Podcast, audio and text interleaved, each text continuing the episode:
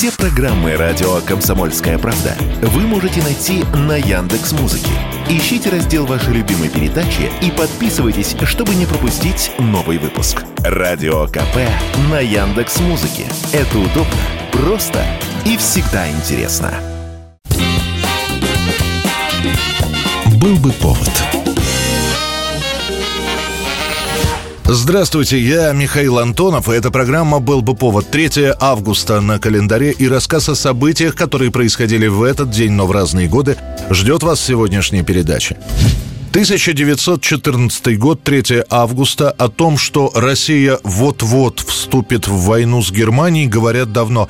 И теперь уже официально, именно в этот день выходит манифест Николая II, в котором он сообщает, что Россия объявляет войну Германии. Не робей! Как пошел в атаку, не останавливайся! Видал, как их наша артиллерия молотит? Там вообще одни мертвяки будут! Так что не робей! Пуля дура, штык молодец! А немец штыка не любит!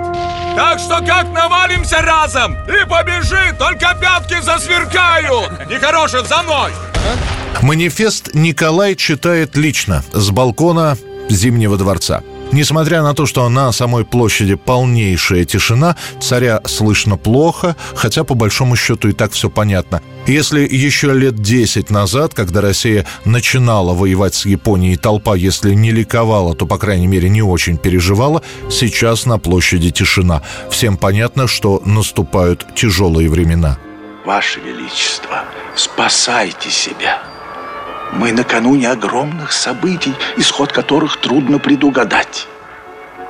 То, что делает ваше правительство, и вы сами настолько раздражает население, что все возможно. После оглашения манифеста царь выходит из дворца, отправляется пешком к своей яхте «Штандарт». В этот момент толпа начинает скандировать «Ура! Государю-императору!». Царь уплывет, а собравшиеся под присмотром конной жандармерии еще совершат небольшую прогулку по Невскому проспекту. Этим же вечером в полицейские участки начинают поступать донесения, что в некоторых районах столицы зафиксированы нападения на лавки, которые держат обрусевшие немцы. Несколько магазинов просто подожгут. В течение ближайших месяцев в Петербурге, в Москве и еще ряде городов станут проявляться антинемецкие настроения. В итоге сам Санкт-Петербург, название которого звучит очень по-немецки, превращается в Петроград. Некоторые немцы, живущие в России, моментально меняют фамилии, а в театрах срочно переделывают главных героев Щелкунчика. Теперь они не Мари и Франц, а Маша и Миша. 1940 год, 3 августа, еще одна союзная республика входит в состав СССР. Бывшая Молдавская автономная социалистическая республика, которая была в составе Украинской ССР, теперь самостоятельная территориальная единица. Добро пожаловать в солнечную Молдавию. Выделение Молдавии в отдельную республику случится после того, как СССР выдвинет ультиматум Румынии – Дело в том, что после революции Румыния нацелилась на Бессарабию. И в середине 20-х годов, пока молодая Советская Республика вела гражданскую войну, после боролась с голодом, Румыния практически присоединила Бессарабию к своей территории. Несмотря на все ноты протеста, которые писал Советский Союз, ситуация не менялась. И лишь 16 лет спустя в Советском Союзе решатся пойти в банк 26 и 27 июня 1940 года правительство СССР направляет правительству Румынии две ноты протеста. В них требуется немедленно прекратить оккупацию Бессарабской губернии Российской Федерации. Румынские власти в течение месяца пытаются искать защиты у Германии и Италии, но им там отвечают «разбирайтесь сами». А мы в этот территориальный спор вмешиваться не желаем. Румыния подчиняется и освобождает Бессарабию. Спустя четыре дня после этого уже полная молдавская территория объявляется республикой. Неузнаваемо преобразилась за годы советской власти столица социалистической Молдавии – одна из 15 равноправных союзных республик, входящих в состав Союза СССР. В результате территория Молдавской Советской Социалистической Республики составляет почти 34 тысячи квадратных километров, а Советский Союз увеличивает свое население почти на 3 миллиона человек. 1952 год, 3 августа в Хельсинки закрываются 15-е летние Олимпийские игры. Это будет первая Олимпиада, в которой принимают участие спортсмены из Советского Союза. Командные победы одержали наши штангисты, борцы, гимнасты. Победителей тепло встречала Москва.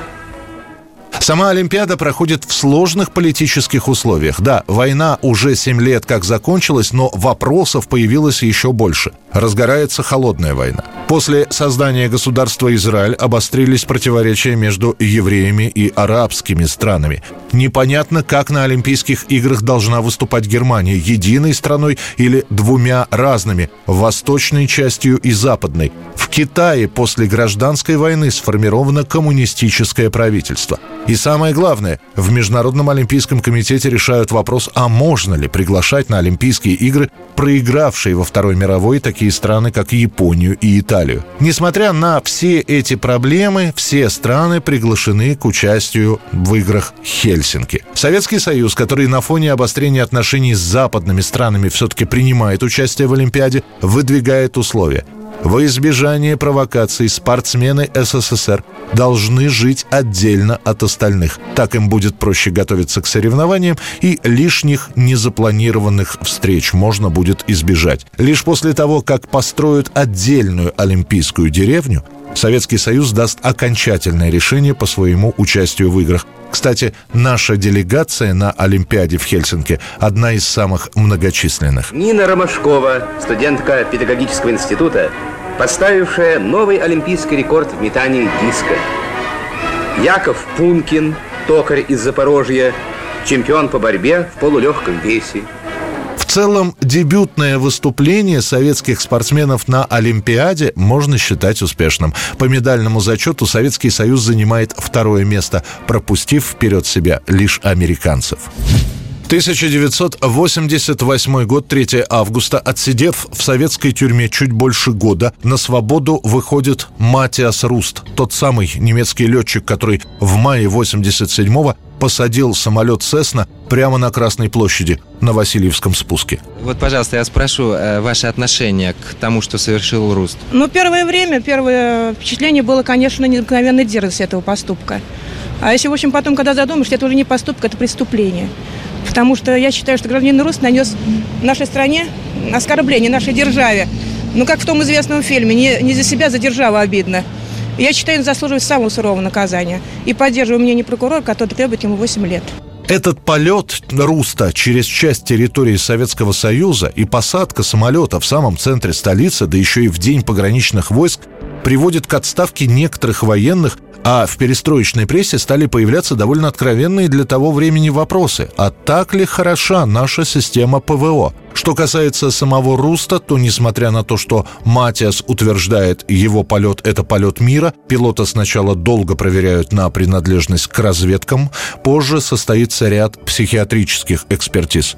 Тем более, что из ФРГ с родины Матиаса поступают сведения о его не очень уравновешенном поведении до инцидента. Однако медики признают Руста вполне вменяемым, и уже осенью 1987 года он получает 4 года по статьям «Нарушение границ СССР» и «Хулиганство». Взыскать с Руста Матиаса судебный эксперт в сумме 494 рублей.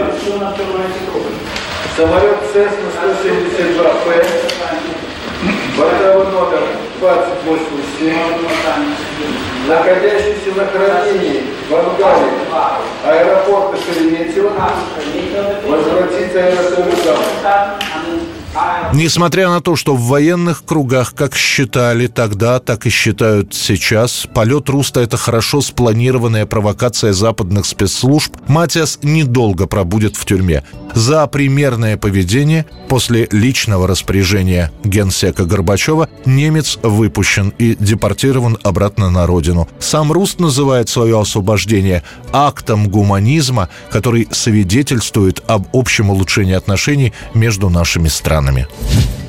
1985 год, 3 августа, вышедшая год назад песня австрийской группы «Опус» совершенно неожиданно добирается до первого места сначала в британском, а потом в канадском хит-параде. Композиция «Life is Life» записана на концерте в Обервартре 2 сентября 1984 года. На этом концерте группа отмечала свою 11-ю годовщину, и песню она записала живьем. Группе подпевают зрители. Студийный вариант Life is Life тоже существует, однако популярным он не стал, и радиостанции заменили эту самую студийную версию на живое исполнение. И именно этот вариант песни популярен до сих пор. Это была программа «Был бы повод» и рассказ о событиях, которые происходили в этот день, 3 августа, но в разные годы. Очередной выпуск завтра. В студии был Михаил Антонов. До встречи.